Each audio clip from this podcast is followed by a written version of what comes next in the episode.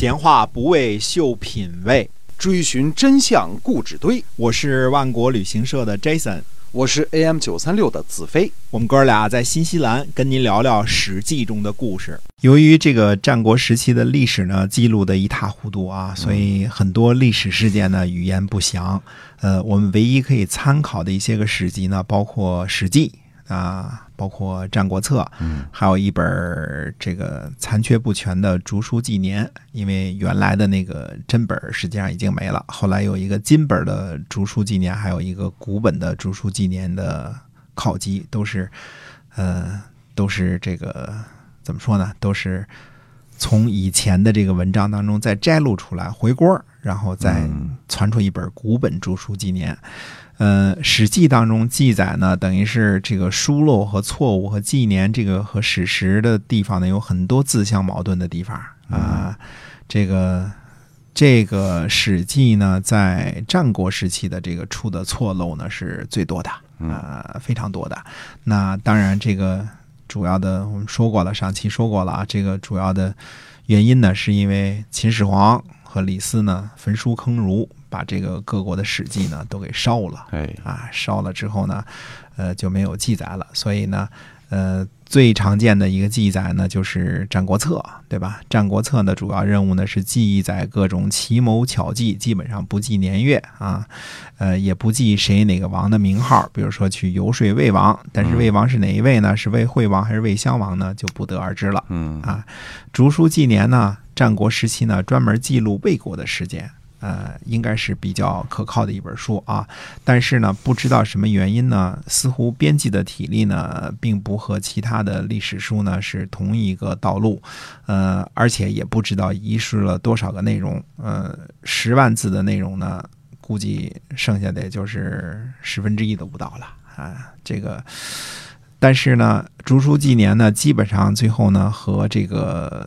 这个其他的历史来校对起来看呢，就差个一年两年啊，一年两年可能是这个纪年的错误啊，比如说是这个老王死了，新王这个第二年才登基，还是记在头一年了，这种事情呢引发的啊，这个一年两年是可以呃可以允许的，但是史记当中有的时候一错错几十年。啊，这个就不一样了啊！从历史的发展次序来看呢，公元前三百三十三年左右呢，这个应该是历史的一个转折点。无论是对于呃，针对这个这个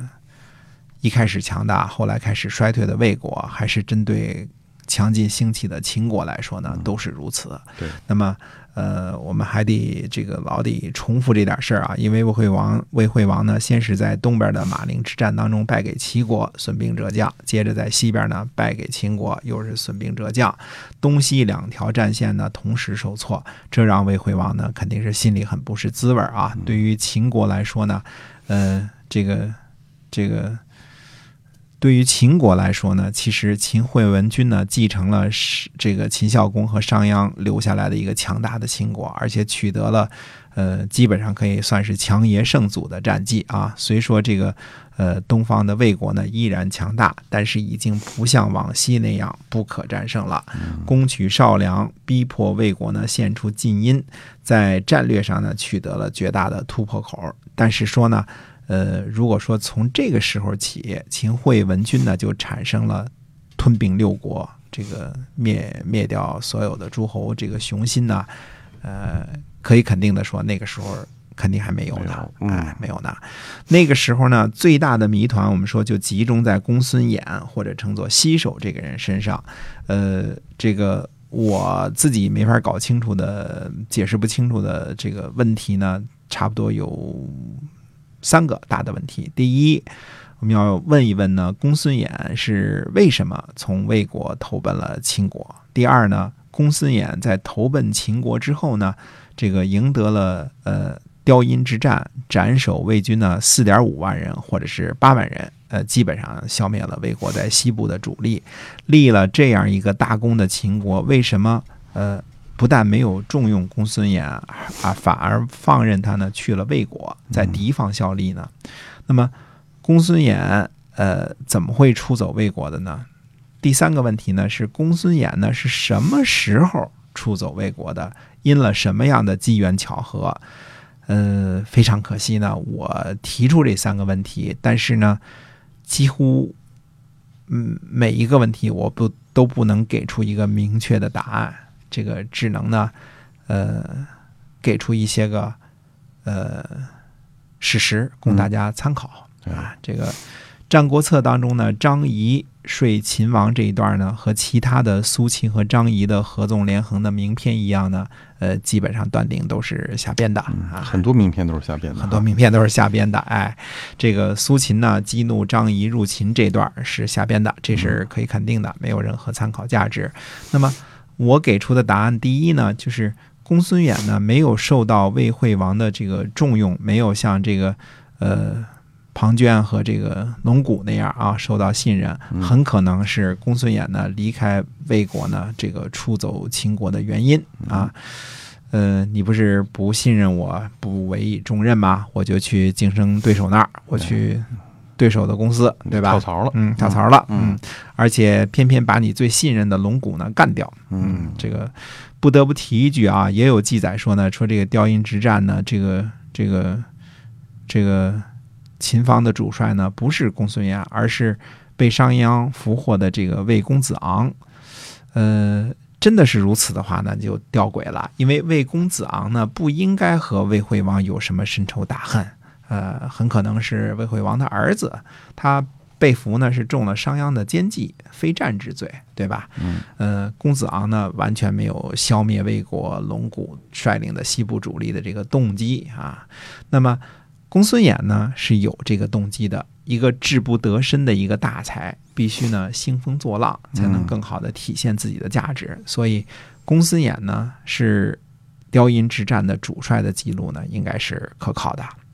那么第二个问题呢，公孙衍打了如此大的一个胜仗之后，按照道理来说，无论如何应该受到秦惠文君的重用，对吧？呃，惠文君呢也算得上是一个贤明能干的君主。那为什么公孙衍还要离开秦惠文君，离开秦国，出走魏国呢？那么我个人的猜测呢，公孙衍呢实际上是被秦国派去魏国的。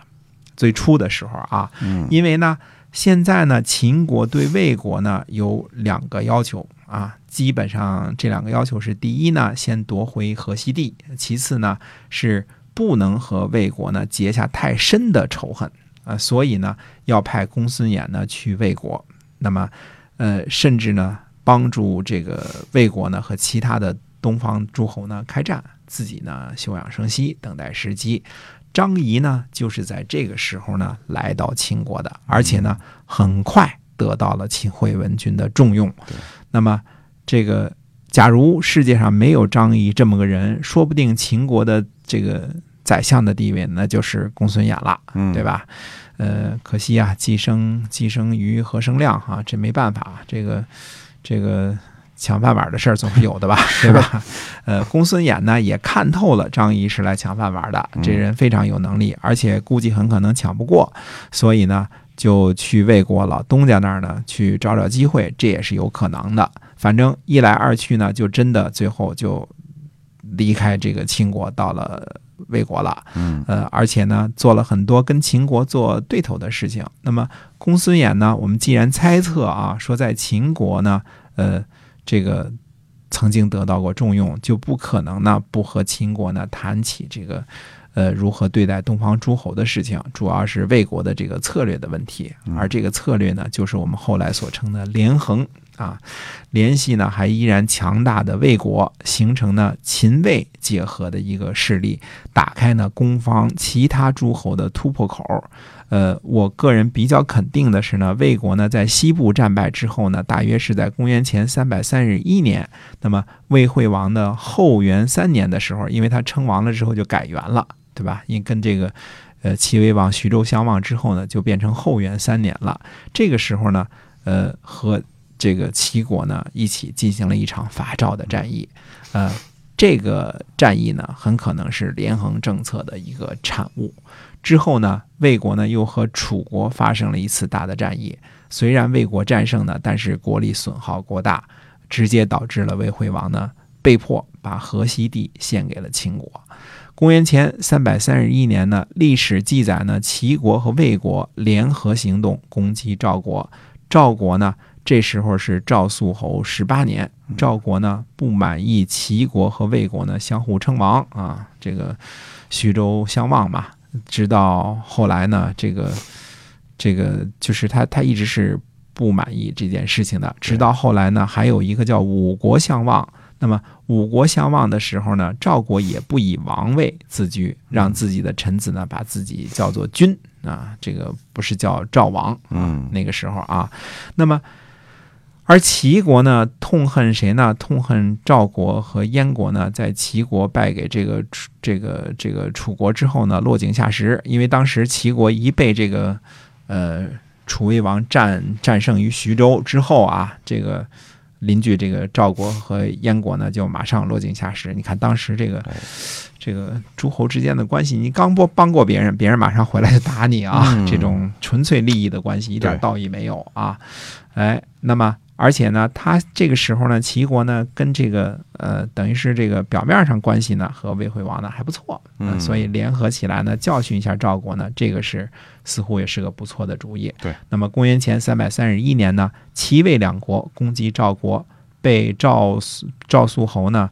绝黄河水淹了军队，嗯、齐魏两国呢就最后呢撤兵，撤兵没能啊成功任何事情啊。那么关于第三个问题，公孙衍到底是何时进入魏国的？这个猜测呢，我们下回再跟大家接着回答这第三个问题。嗯呃，注意啊，我们这儿只是一些个猜测，对而不是呃真正这个板上钉钉的史实。嗯呃，因为我找不到呃确实的证据，所以只能把这些猜测呢拿出来供大家参考。